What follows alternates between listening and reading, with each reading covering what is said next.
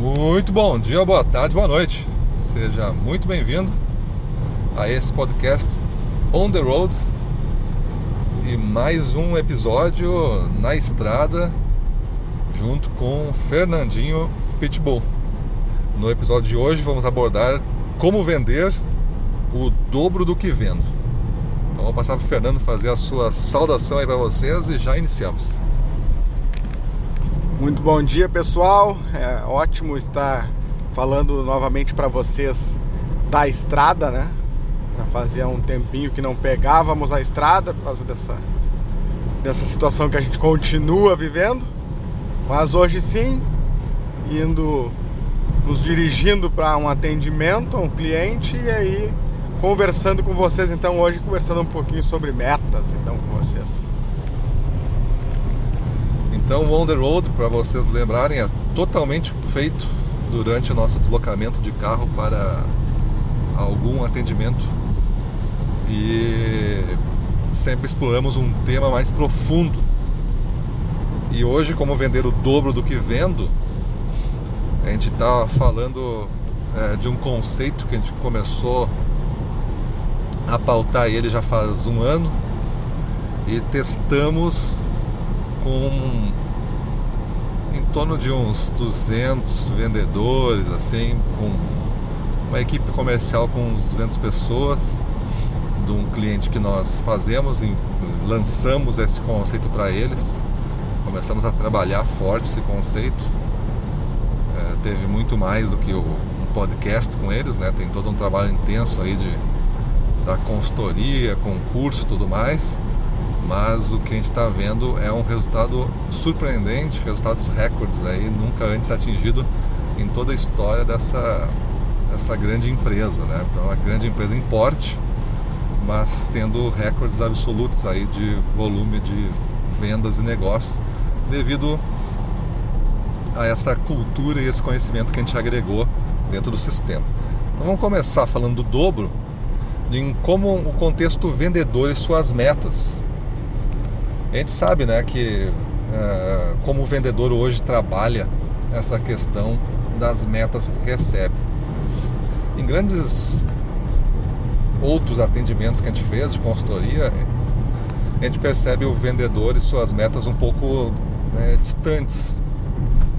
A princípio, as metas fazem parte do jogo de vendas. Quase todos os vendedores têm algum tipo de meta calculado por um ou outro tipo Aqui não é um podcast sobre calcular metas, mas sempre tem um alvo a ser perseguido e a frequência de entrega desse alvo às vezes varia, né? Até de dia até semestre. Então você tem alvos diferentes aí para de frequência para entregar, mas todos têm uma meta, tem um volume e essa meta ela é conquistada dia a dia. Mesmo que eu tenha uma meta por semestre, semestre é o dia da entrega da meta, final do semestre, né? Não é o dia de eu trabalhar para a meta, é só o dia da entrega. É mais um dia na construção desses seis meses formados por 180 dias aí. Então eu tenho vários dias que eu possa e o que eu deva trabalhar a meta todo dia. O que existe é que esses uh, grande parte dos vendedores não se relaciona bem com o conceito da meta. O conceito da meta é algo que foi colocado no jogo das empresas e das vendas como algo que o vendedor recebe todo mês, como a sua obrigação mensal e quase que única a ser feita. Às vezes eu tenho outras empresas que têm um ou outro indicador ou pedem outras coisas para os vendedores fazerem, tipo uma gincana, mas o que mais pesa geralmente, e em quase todos os casos o único indicador de relevância é a meta financeira ou a meta em unidades, quilos, coisas desse tipo, que você vai ter que entregar também. Esse conceito de meta dessa maneira faz com que os vendedores não a tenham como sua. É a meta da empresa, é a meta do gerente, é a meta dos caras, não é nossa, é dos caras lá os caras que ficam no escritório, os caras que não vêm pra rua. Então tu começa toda uma história e um distanciamento do, do que é realmente a meta, e isso deturpou tanto com o tempo a ponto de transformar a meta numa palavra ruim ou sem significado.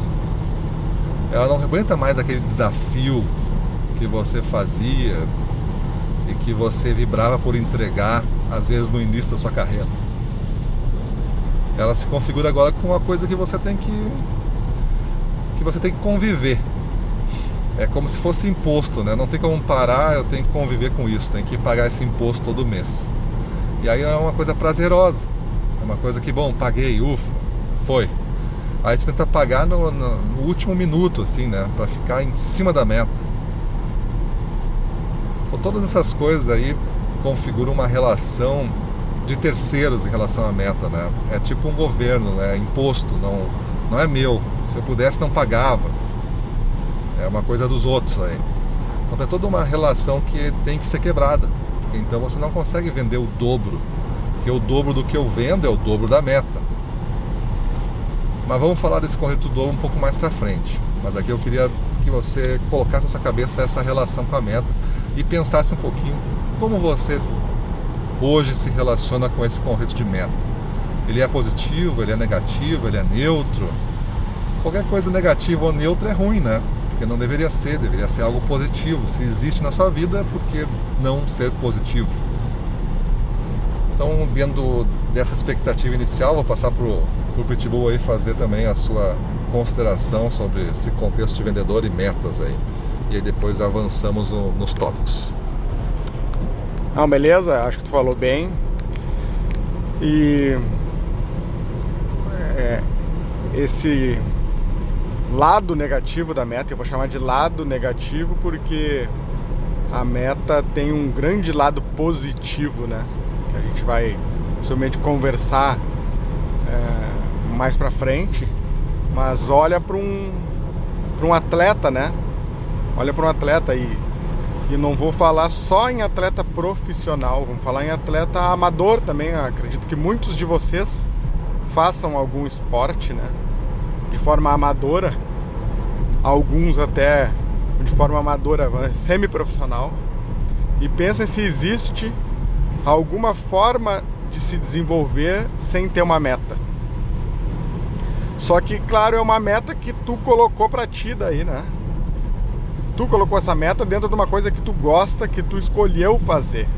E isso é o que às vezes falta na carreira de vendas, né? Na carreira do vendedor, às vezes o vendedor está obrigado a fazer uma coisa, é o que a gente fala muito sobre isso, não é o tema desse podcast, né? O que restou para eu fazer é, é, ser vendedor.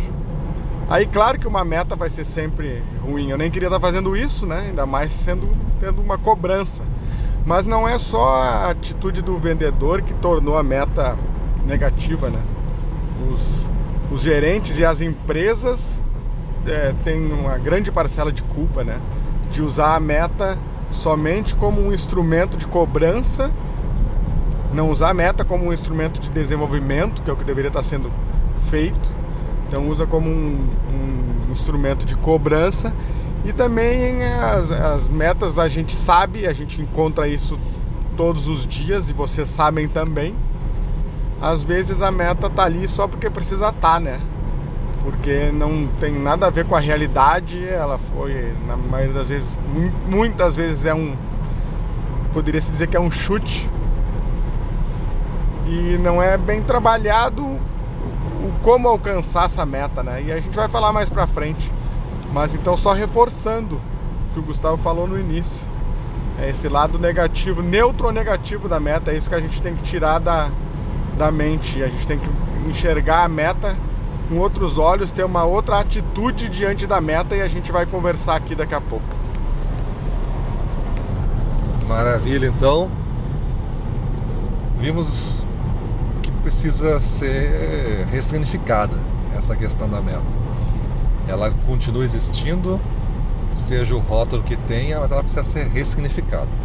E para nós, um jeito de ressignificar a meta e torná-la tua é a gente trabalhar com o conceito de o dobro. E o que significa vender o dobro? O dobro significa você alcançar o que a gente chama aqui na consultoria de ponto C.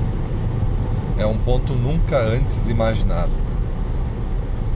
Você tem o seu ponto A, geralmente se a gente imaginar uma, uma reta, né, você tem o seu ponto A e é, vamos significar ele como onde você está hoje. Tem gente que não sabe muito bem nem onde está hoje, ou seja, não, quanto está vendendo hoje, né, quanto já vendeu da meta, o cara não sabe responder. Então ele não tem um ponto A definido, precisaria ter, para saber de onde está partindo. Depois um ponto B.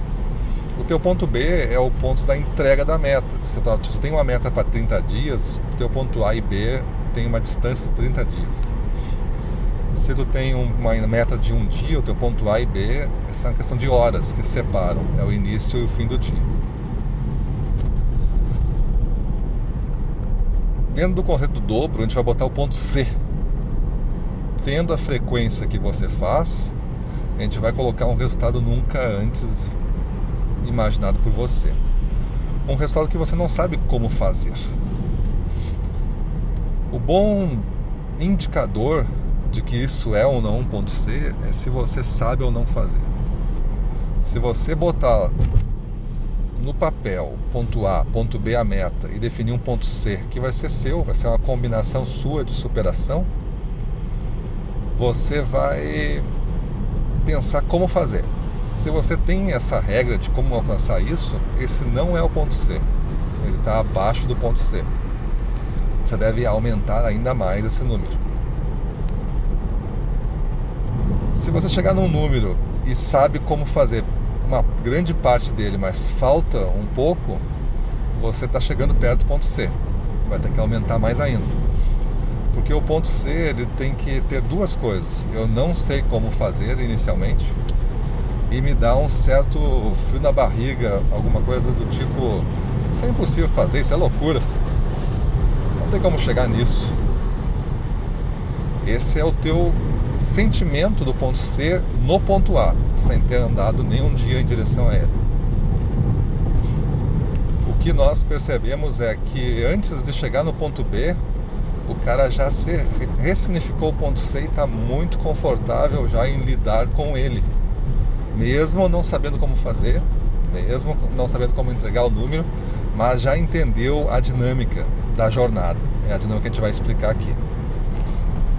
Então, o que significa vender o dobro? Ele pode significar vender 100% do que tu vende, mas ele pode ser muito mais do que isso. Então, eu não quero me fixar num percentual, apesar de o dobro ter o significado de 100% do que você faz mas entenda o dobro como um volume nunca antes imaginado, o famoso ponto C. E tem um rótulo aqui nosso ressignificado de, de o dobro. Então esse é o nosso conceito para tentar trabalhar um pouquinho a questão da meta dentro desse conjunto de coisas e torná-la sua. Quando você coloca o dobro, é só você que persegue isso. A empresa não está pedindo o dobro, a empresa está pedindo a meta. Mas você passa pela meta para chegar no dobro. Então, qual o primeiro passo e o segundo passo para vender o dobro. Pelo menos tem dois passos que a gente considera inicial, que em todos os nossos cursos que a gente trabalha esse conceito, a gente faz de uma maneira vívida aí, uma maneira é, enérgica. O primeiro é ampliar os limites mentais do que é possível fazer. Se tu acreditar que não tem como fazer mais do que tu está fazendo, tu não vai ter uma permissão tua para fazer isso. Então todo o teu comportamento, atitude vai ser quase que inconscientemente boicotado para que você não faça o dobro. Por quê? Porque está no rótulo das coisas que não é certo fazer. Tem várias coisas que tem um rótulo que não é certo fazer, que você tem aí na sua cabeça. Aí você não faz. Dificilmente tem alguma coisa que é não é certo fazer isso. Eu acredito que não é, e você fica fazendo todo dia. Então, isso mostra um conflito grave entre os seus pensamentos e seus comportamentos. Isso certamente seria um pouco difícil de você estar tá andando solto pela rua. Mas você está andando solto pela rua é sinal que você tem uma correlação entre os seus pensamentos e seu comportamento. Então, se você acha que não é certo, você não faz. Porque você não gosta de fazer o que não é certo, porque você. que são as suas regras, você faz o que é correto pelas suas regras. Então, beleza. Então, o primeiro ponto é esse: é a gente ampliar os limites mentais. Que esses aprisionam muito do que a gente faz. Tu vai justificar de todas as maneiras racionais para que isso seja entendido como verdade. Mas eu quero que você coloque a dúvida agora nesse momento. Tu pode continuar acreditando nisso, mas vamos gerar uma dúvida razoável. Tem alguém que vende muito mais do que nós na região? Tem. Por que não é você? Ah, porque ele não vende o produto que eu tenho, porque não. Mas é justo por isso. Você não vende o mesmo produto que ele. Se vendesse o mesmo produto que ele, ele está vendendo o dobro na sua região, já vou dizer, bom, tá, o mercado está fechado e conquistado por ele, mas você vende outro produto, então tem a mesma chance. Então o conceito de zona de conforto colabora aqui com essa ilustração de é, limites mentais. A gente rotulou faz pouco numa pesquisa que a gente fez o que é a zona de conforto. Zona de conforto é aquela região onde mais de 80% do que você faz é, dá certo. Você tem um dia e 80% do que você faz deu certo.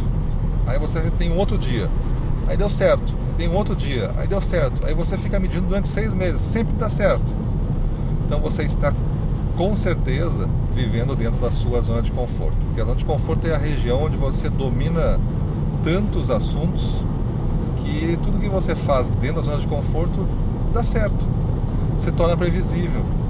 Se torna possível de fazer. Então aquele vendedor que não entrega 100% da meta, mas ele entrega 70%, com certeza.